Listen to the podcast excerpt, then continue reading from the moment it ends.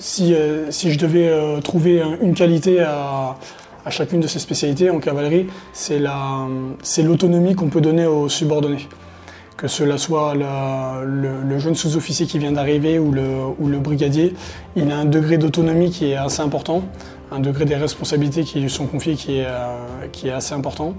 Et ça, c'est euh, une chance.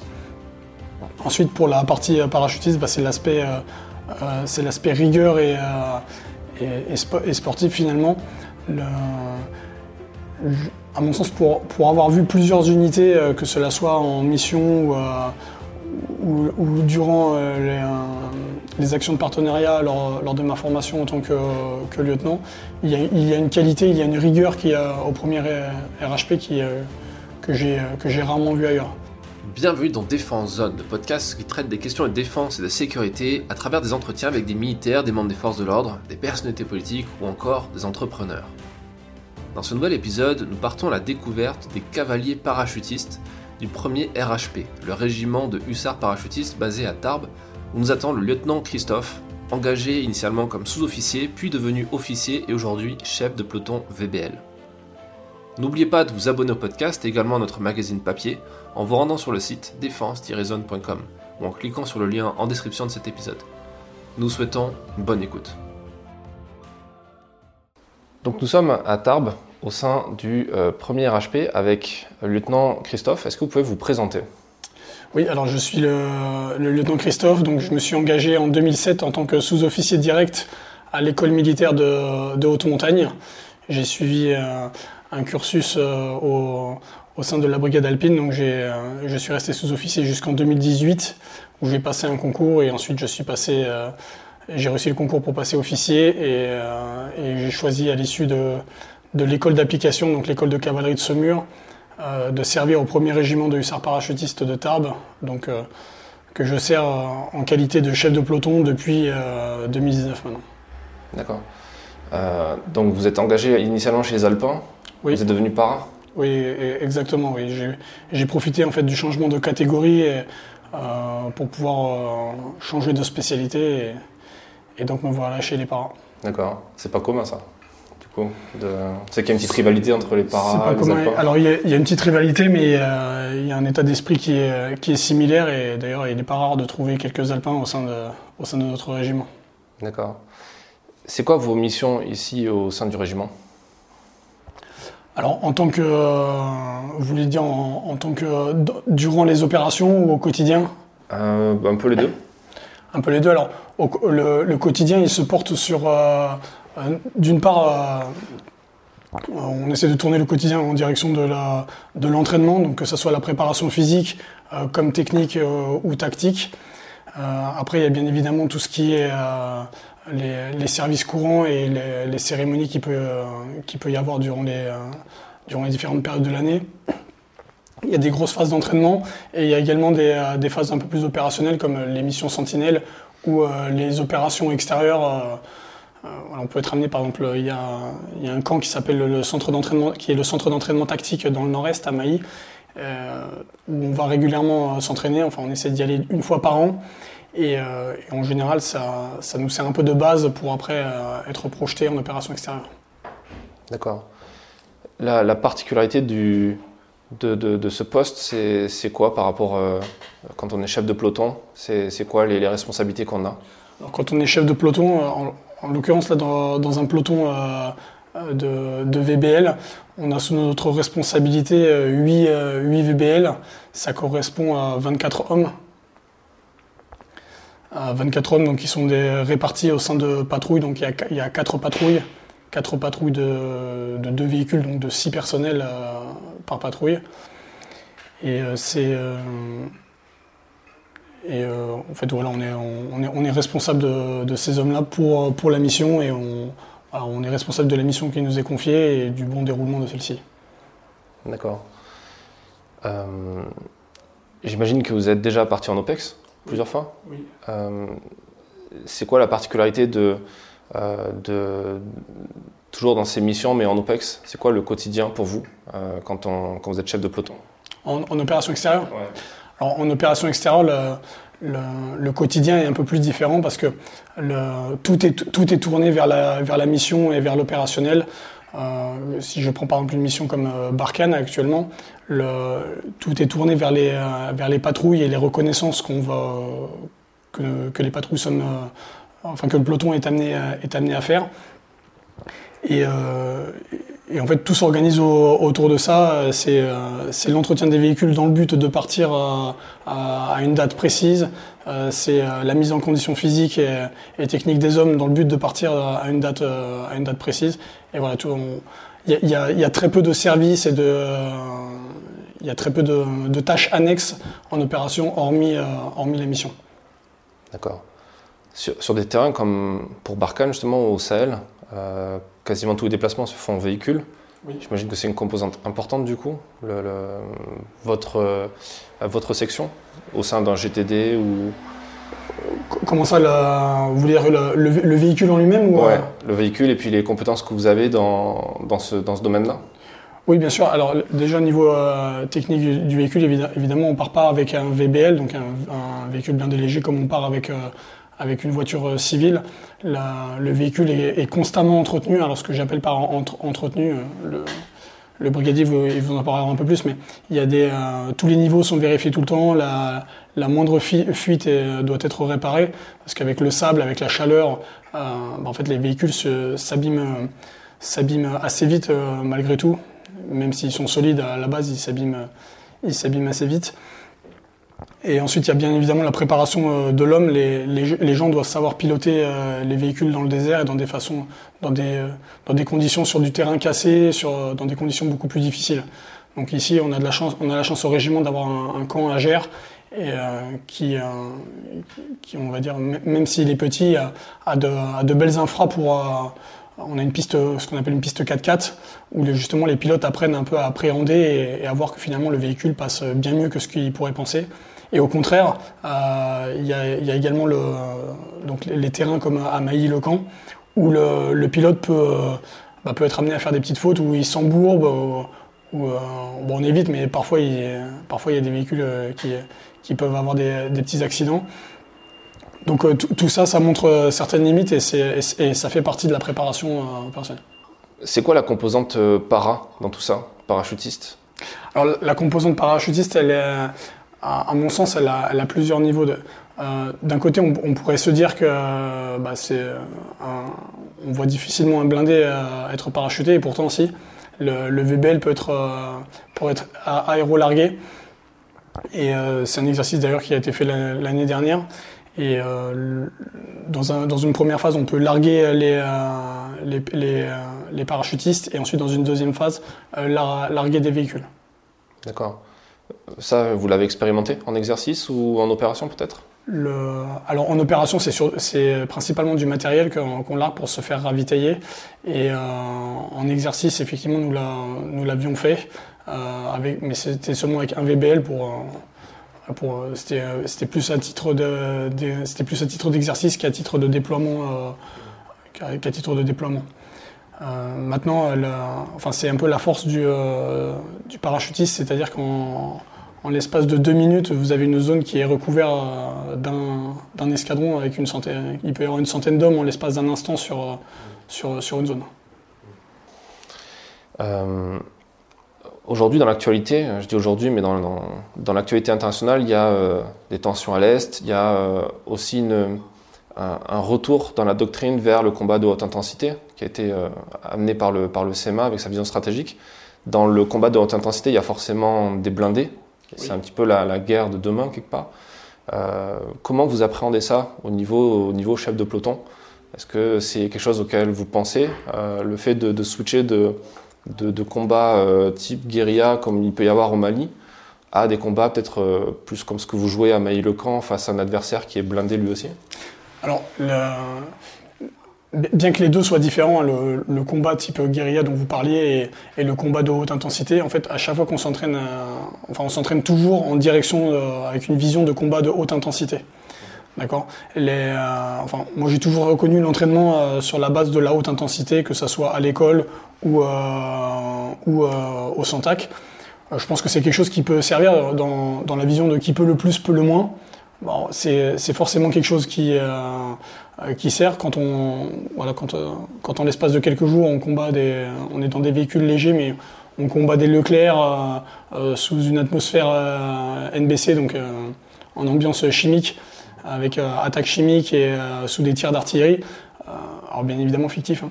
mais euh, quand on combat dans cette ambiance-là, on peut s'imaginer, euh, euh, on, est presque en réel parce que finalement, quand on est détruit, bah, effectivement, si j'ai un, mes, un, de un des véhicules du peloton qui est détruit, il est, il n'est plus joué, il n'est plus simulé, il n'est plus joué, et du coup, je me retrouve réellement avec du coup un véhicule en moins, et je dois continuer à faire, à faire ma mission dans cette configuration-là. Donc c'est quelque chose qui est, qui est joué. Après, euh, comme, euh, comme tout le monde, le combat à haute intensité, moi je ne l'ai jamais connu. Hein, et je pense qu'on est un paquet de générations à ne pas l'avoir connu, donc euh, on n'est pas dedans. On n'est pas encore dedans. Quand, quand, vous entraînez dans des, dans des camps comme Maille-le-Camp par exemple, c'est quoi qui ressort le plus dans, au final sur l'importance de la préparation? C'est quoi les phases clés? C'est quoi les choses qui sont utiles une fois que vous êtes déployé par exemple au Sahel?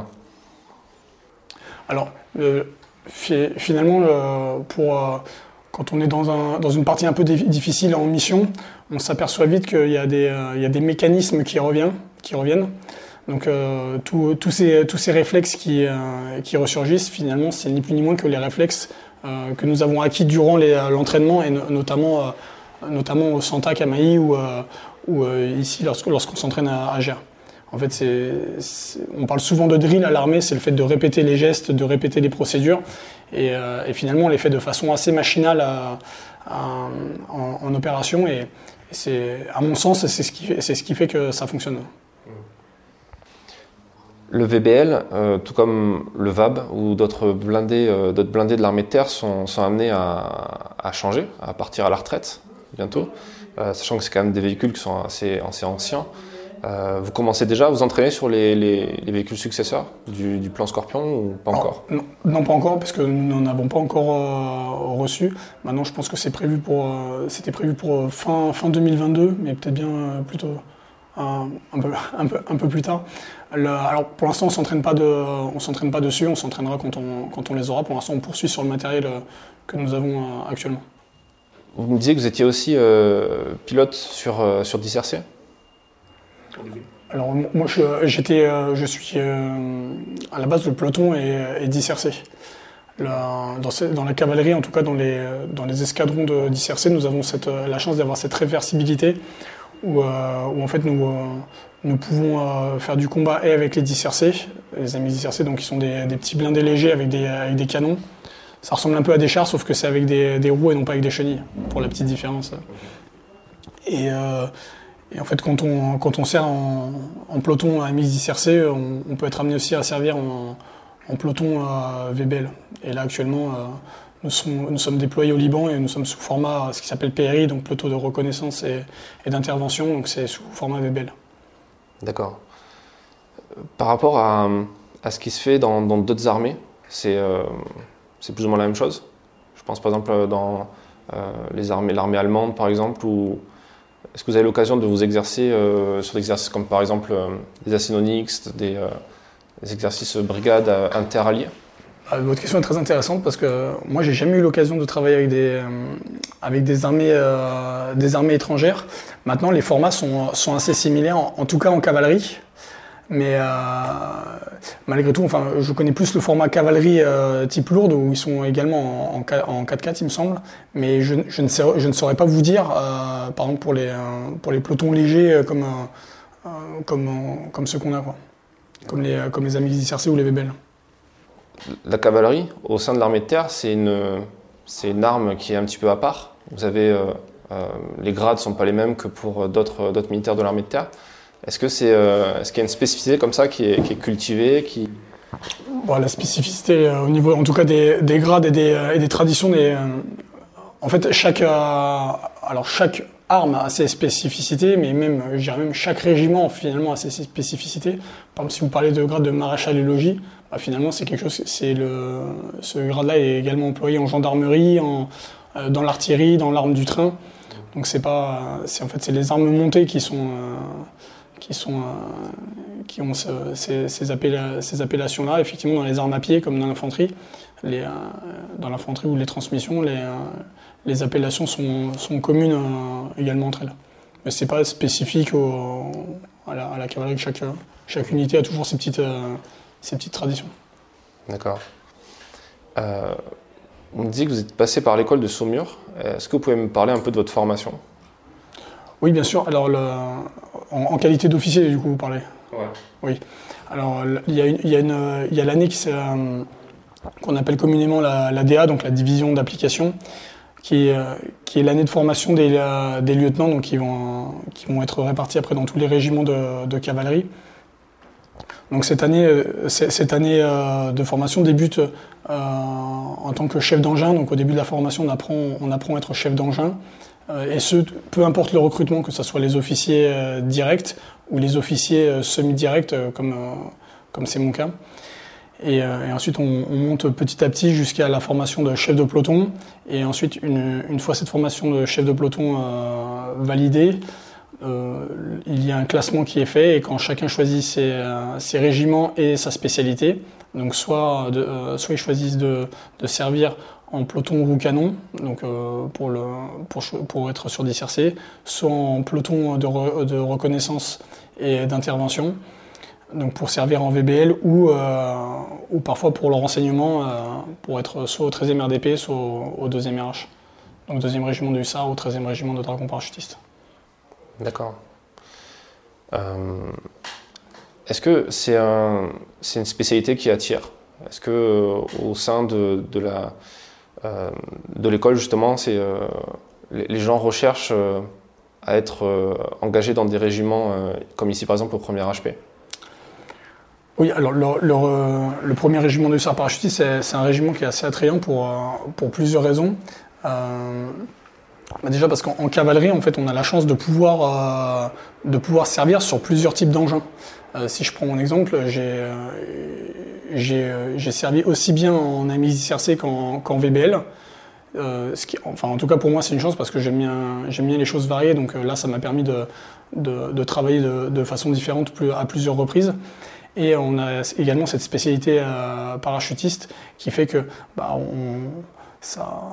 ça, agrémente euh, en fait notre spécialité, ça permet il y a, un côté euh, rigueur, euh, un côté rigueur, un côté bah, un côté péchu qu'il n'y a pas spécialement dans qu'il n'y a peut-être pas dans les autres unités.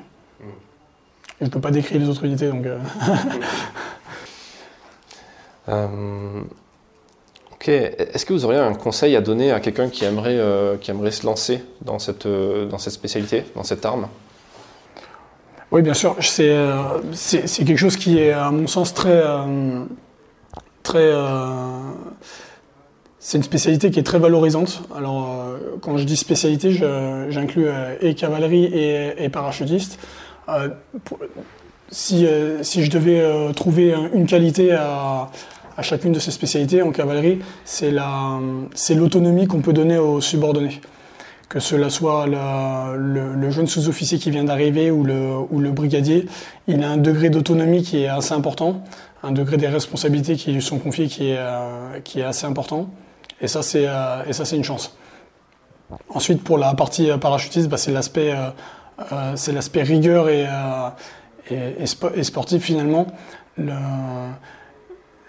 à mon sens, pour, pour avoir vu plusieurs unités, que cela soit en mission ou, ou, durant euh, euh, les, actions de partenariat lors, lors, de ma formation en tant que, que lieutenant, il y, a, il y, a, une qualité, il y a une rigueur qui a au premier RHP qui, euh, que j'ai rarement vu ailleurs, notamment chez les militaires Durand. C'est quoi les spécificités du, de la mixte SRC par rapport à, des chars comme par exemple le char Leclerc ou ce genre de choses? Alors c'est que un, un par rapport à un, Leclerc, ben, le, Leclerc, c'est la puissance, la, la mise c'est l'agilité. Un Leclerc, ça passe partout, euh, ça tire à, à 4000 mètres. Voilà, un, un, un ça n'a pas toutes ces, euh, ces capacités-là. Mais, mais par contre, c'est plus petit en volume, c'est plus furtif. c'est une discrétion qui est beaucoup plus, beaucoup plus importante. On peut aisément couper le moteur pour pour s'aider de Louis pour repérer, pour repérer des véhicules ennemis. Et c'est quelque chose qu'on fait régulièrement d'ailleurs quand, on, quand nous entraînons en Santac, puisque nous sommes, quand nous sommes en dissercé, nous sommes face à des Leclerc et à des VBCI. Donc ils sont des gros engins qui sont bien plus puissants que nous. Et on, se doit de jouer sur cette partie justement euh, agilité et, discrétion pour pouvoir, euh, pour pouvoir gagner. Il faut, euh, il faut combien d'hommes pour combien de packs pour, pour équiper un, un dissercé Combien de personnes à l'intérieur il, il y, a quatre hommes dans un dissercé, donc il y a, y y le pilote, le, le, tireur, le chef d'engin et le chargeur. Mais le chargeur qui fait également un radio-opérateur et surtout l'avantage d'avoir un quatrième homme dans, la, dans le dissercé, c'est pour l'observation. Lorsqu'on a des secteurs de surveillance que, que nous devons... Euh, que nous devons observer pendant un, laps de temps assez long, bah, le fait d'avoir un quatrième homme pour, euh, pour aider à l'observation, ça permet d'avoir des rotations beaucoup plus confortables. Et dans un VBL, faut, on peut être beaucoup moins nombreux, c'est ça hein? C'est trois personnes maximum? Oui, c'est trois, trois, personnes, trois personnes, oui. Euh, j'imagine que sur des missions en, opération extérieure ou, ou, en MCD, ça, on crée des liens dans des, dans des petites équipes comme ça? Dans, un véhicule euh. Oui, bien sûr. Bah, ça, disons qu'on on discute forcément avec les, euh, hommes avec lesquels nous sommes de façon beaucoup plus informelle, euh, de façon beaucoup plus informelle, parce que voilà, bon, on, est, tout le temps, on est tout le temps ensemble, donc il y a, un partage, un degré, un degré de proximité. voilà, on, se douche les uns côté des autres.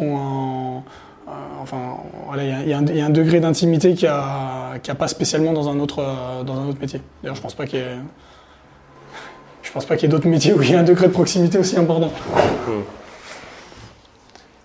Comment on fait pour, euh, pour gérer, euh, gérer ça en opération extérieure justement quand, quand, vous partez en mission sur le terrain longtemps et que bah, ça peut aussi pas forcément tout le temps accrocher et comment, comment ça se passe? Ça se fait, pour ma part, j'ai l'impression que ça se fait de façon assez, assez naturelle. Et, finalement, euh, bah, ça arrive qu'il y, ait des gens qui ne euh, s'entendent pas. Bon, les accrochages, c'est euh, bah, normal en fait. Nous sommes des humains, donc je pense que comme dans tous les métiers, et, les gens de temps en temps, ils, ils, peuvent se disputer, mais ça revient vite à la normale. Et de, toute façon, même si. enfin, c'est en tout cas l'avantage des, des sols en tout cas de mes soldats, c'est que s'il y en a qui s'entendent pas, ils font, euh, en général, ils font toujours tous un effort pour que ça se passe bien. C'est le, peloton qui prime avant, avant l'intérêt individuel. Euh, les conditions de, travail dans des véhicules comme ça, c'est pas évident, surtout sur des terrains comme le, comme le Sahel où il fait très chaud. Et euh, j'imagine que vous n'avez pas forcément la clim dans les VBL Non, dans le, non, non, pas du tout, il n'y a, pas la clim, non. Comment, on fait pour se préparer à ça euh, Surtout quand vous êtes déployé peut-être en, hiver, quand en France il fait froid et qu'après vous partez sur des, des, zones comme ça où il fait très chaud bah, Finalement, si, euh, on ne peut, pas se préparer à, la chaleur, euh, de, de, la BSS par exemple, mais, mais en, fait on s'y acclimate, on s'y acclimate assez bien. quand nous y sommes, pendant deux semaines, il nous est par exemple interdit de faire de, du sport le temps que l'organisme s'acclimate. C'est quelque chose qui fonctionne assez bien parce que euh, j'ai jamais vu de coup de chaleur en, opération malgré, euh, malgré tous les équipements que, nous pouvons avoir. Euh, voilà, je me suis déjà retrouvé au Niger, il faisait 57 degrés dehors, mais, moi je me, je me, sentais, enfin évidemment on se sent lourd, il fait chaud, mais on ne sent pas qu'on va faire un coup de chaleur, qu'on va s'évanouir ou, ou, mourir ou je ne sais quoi le, corps, s'habitue finalement assez bien et euh, il faut juste prendre bien soin de soi, boire correctement, euh, euh, s'hydrater, bien manger et, ça se passe bien. J'imagine qu'il faut avoir une bonne condition physique pour, pour faire ça aussi, pas forcément que pour, pour garder l'aptitude TAP qu'il faut avoir ici au sein du régiment, mais pour, pour faire ce métier. Oui, bah, quand on a une, bonne condition physique, quand on est bien dans, dans son corps, forcément, on est beaucoup plus à l'aise, euh, on est beaucoup plus mobile euh, que, si, euh, que si on n'est pas sportif et qu'on forcément, on est, on est contraint par la. On est limité par notre, par notre capacité physique. Après, le, sport en, peloton se fait toujours de façon, groupée. Et, même celui qui est pas trop motivé pour faire du sport, il en fait quand même, donc il a une bonne condition physique malgré lui, on va dire. J'ai cru comprendre que vous allez bientôt partir en mission là Nous allons partir au Liban. Hein. L'escadron, le, peloton va être déployé au Liban. Merci pour cet échange et, et bonne mission du coup. Merci. Merci d'avoir écouté cet épisode jusqu'à la fin. S'il vous a plu, partagez-le autour de vous et abonnez-vous au podcast pour ne pas rater les prochains. Défense Zone, c'est aussi un magazine en ligne et en papier disponible sur le site internet défense-zone.com. Rendez-vous en description pour plus d'informations et à très vite dans un prochain épisode.